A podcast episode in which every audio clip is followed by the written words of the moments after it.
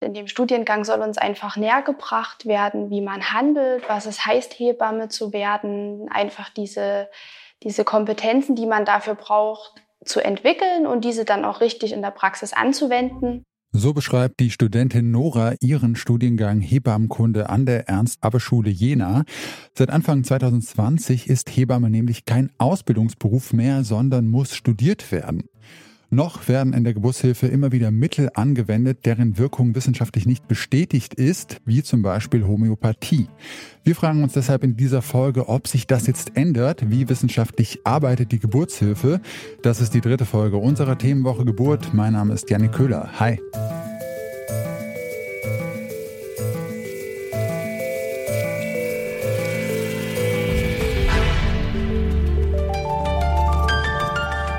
Zurück zum Thema.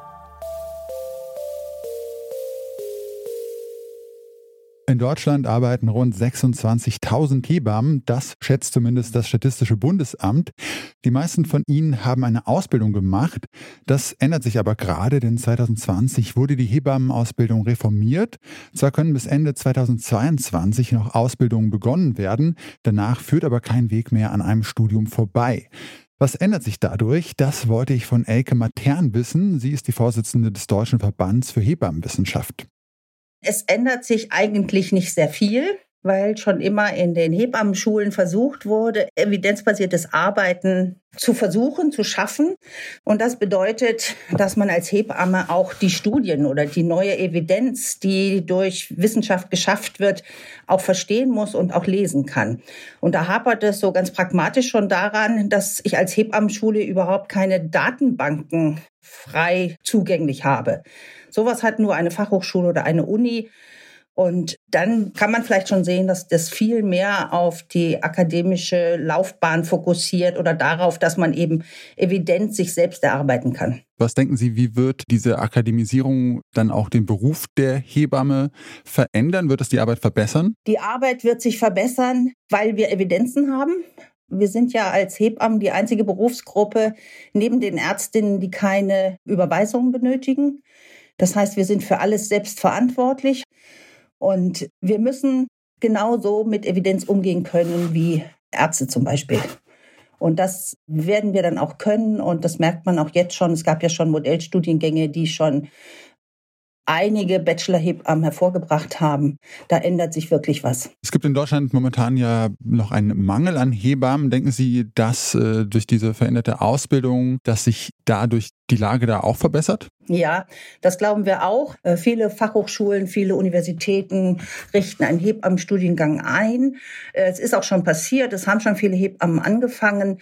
Wir kennen die genauen Zahlen nicht, aber wir glauben, dass einfach jetzt mehr ausgebildet wird der Hebammenmangel ist ja nicht dadurch passiert, dass zu wenig Hebammen ausgebildet wurden, sondern dass die Rahmenbedingungen in den Kreissälen, in den Kliniken so schlecht sind, dass viele Hebammen einfach nicht mehr arbeiten oder in andere Berufe gehen. Also es gibt auch viele Hebammen, die in der Hospiz arbeiten zum Beispiel. Es gibt auch viele Hebammen, die dann nur, nur in Anführungsstrichen halbtags arbeiten. Also es ist gar nicht nur das Problem, dass wir nicht Hebammen haben, sondern dass sie bestimmte Stellen, die angeboten werden, meiden. In der Geburtshilfe, da werden momentan ja auch viele Mittel eingesetzt, deren Wirkung wissenschaftlich nicht erwiesen ist, zum Beispiel homopathische Globuli gegen Schmerzen. Wenn jetzt die Ausbildung für Hebammen akademischer wird, äh, schätzen Sie, dass dann auch so der Einsatz von Homöopathie zurückgehen wird? Das weiß ich nicht, ob der zurückgehen wird. Auf jeden Fall ist es ja so, dass er zusätzlich eingesetzt wird. Also es sollen ja keine Hebammen Homöopathie anwenden, wenn eigentlich eine medizinische Versorgung äh, nötig wäre. Das darf ja auf keinen Fall sein. Also wir haben in der Hebammenwissenschaft noch so viel zu erforschen, dass Homöopathie für uns im Moment eigentlich in der Forschung jedenfalls überhaupt keine Rolle spielt. Ist Homöopathie in der Geburtshilfe also gar nicht so problematisch? Doch, findet Nathalie Grams-Nobmann. Sie ist Autorin, Ärztin und war lange Zeit selbst von Homöopathie überzeugt. Ihr kennt sie vielleicht auch als Kollegin von mir. Nathalie macht nämlich bei Detektor FM den Medizin-Podcast Grams Sprechstunde. Ich habe sie gefragt, was eigentlich das Problem mit homöopathischen Mitteln ist. Immerhin haben die ja einen Placebo-Effekt. Sie können also funktionieren, wenn die Schwangeren daran glauben. Das wäre ja auch schön, wenn man sozusagen bei der Homöopathie bei der Aussage bliebe, dass es eben als Placebo wirkt. Aber es wird einem ja mehr versprochen. Also die Homöopathie geht ja weit darüber hinaus und verspricht schnelle, akute, rasche Hilfe bei chronischen und akuten Beschwerden. Und das ist natürlich dann schon was, wo man sagt, hm, wenn man da allein auf den Placebo-Effekt vertrauen. Also wenn es eigentlich wirklicher medizinischer Betreuung bedürfte und dann Globuli eingesetzt werden, dann könnte das Ganze sogar gefährlich werden, sagst du. Ja, ich kann das auch nur aus eigener Erfahrung sagen. Ich hatte einen schweren Schwangerschaftsdiabetes und habe damals mit meiner Homöopathin, die auch Gynäkologin war, versucht, das quasi mit Globuli zu bedoktern. Das ist natürlich total schief gegangen. Der Diabetes ist entgleist. Ich bin dann auch insulinpflichtig geworden, was man sich natürlich überhaupt nicht wünscht, weil man dann dauernd messen und spritzen und äh, ja, einen Aufwand betreiben muss. Das hätte ich vielleicht vermeiden können, wenn ich mich von Anfang an richtig drum gekümmert hätte. Und viele andere Dinge waren bei mir eben immer so, dass ich erstmal auf die Homöopathie vertraut habe, da ganz lange auch gelitten habe, das rausgezögert habe, weil ich auch immer dachte, ich bin keine gute Mutter, wenn ich da jetzt sozusagen das nicht auf die harte homöopathische Tour durchmache. Und ich glaube, ich hätte mir und auch meinen Kindern viel Leid erspart, wenn ich früher auf richtige Medizin vertraut hätte. Du äh, ja, hast selber geschrieben, dass du bei der Geburt deiner Kinder auch gedrängt wurdest, Globuli einzunehmen. Jetzt ist die Hebamme natürlich eine große Stütze für werdende Mütter. Wie kann man denn damit umgehen, ähm, wenn man von der Hebamme mehrfach Homöopathie angeboten bekommt oder sogar dazu gedrängt wird? Ja, ich glaube, das ist ganz schwierig, weil in dieser Zeit, erstens ist die Verunsicherung oft groß und zum anderen ist die Hebamme so die Ansprechperson Nummer eins, oft ja auch viel näher dran an dem ganzen Ding als die Ärztinnen. Und deswegen ist es natürlich so, dass dieses Vertrauen mit einer großen Verantwortung einhergeht. Und wenn dieses Vertrauen ausgenutzt wird, um Pseudomedizin sozusagen dann an die Frauen, die ja in einer Not oder besonderen Situation zumindest sind, heranzutragen, dann finde ich das ziemlich schwierig. Man sollte zumindest vor der Geburt drüber sprechen mit seiner Hebamme welche Maßnahmen man denn wünscht oder eben auch nicht. Ja, nun sind äh, Hebammen natürlich aber auch keine bösen Kräuterhexen oder sowas, sondern wollen ja in aller Regel das Beste für Mutter und Kind. Müsste sich denn deiner Meinung nach beim Berufsstand der Hebamme ändern, damit da weniger auf Homöopathie und mehr auf ja, wissenschaftlich erwiesene Behandlungen gesetzt wird? Ich glaube, ein ganz wichtiger Punkt ist einfach die Professionalisierung, die Akademisierung. Das passiert ja auch schon in weiten Teilen.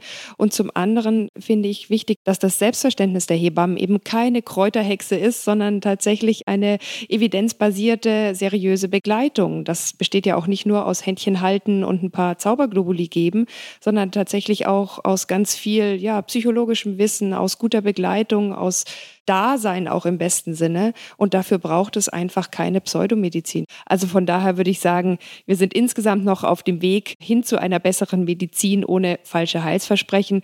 Da sind die Hebammen auf dem Weg, aber auch wir Ärztinnen. Und ich glaube, wir können da auch nur voneinander profitieren, müssen gar nicht so hämisch miteinander umgehen. Der Fehler liegt schon auch in der Medizin. In der Geburtshilfe ist Alternativmedizin noch immer weit verbreitet. Für Schwangere ist das vor allem dann ein Problem, wenn sie deshalb auf wirksame Medikamente und Behandlungen verzichten. Das zeigt etwa der Fall von Nathalie Grams-Nobmann. Die akademische Ausbildung könnte dazu beitragen, dass Hebammen in Zukunft evidenzbasierter arbeiten. Aber Homöopathiefans gibt es nicht nur in der Geburtshilfe und nicht nur unter Hebammen. Auch in ärztlichen Berufen, die schon länger akademisch sind, finden sich viele Anhängerinnen und Anhänger. Und die wichtige Arbeit von Hebammen dreht sich bei weitem nicht nur um die Frage Schmerztabletten oder Globuli. Zum Schluss noch ein Hinweis in eigener Sache. Zurück zum Thema könnt ihr jetzt noch einfacher hören, zum Beispiel mit Alexa. Fügt dafür den Zurück zum Thema Skill in eurem Amazon-Account oder in eurer Alexa-App hinzu und sagt einfach Alexa, spiele Nachrichten. Und das war's dann von uns für heute. Für die redaktionelle Arbeit waren Jonas Nikolik, Alina Eckemann, Charlotte Müller und Charlotte Thielmann zuständig. Produziert hat die Folge Benjamin Zedani und Chef vom Dienst war Anton Burmester. Mein Name ist Janik Köhler. Ich sag ciao und bis zum nächsten Mal. Zurück zum Thema vom Podcast Radio Detektor FM.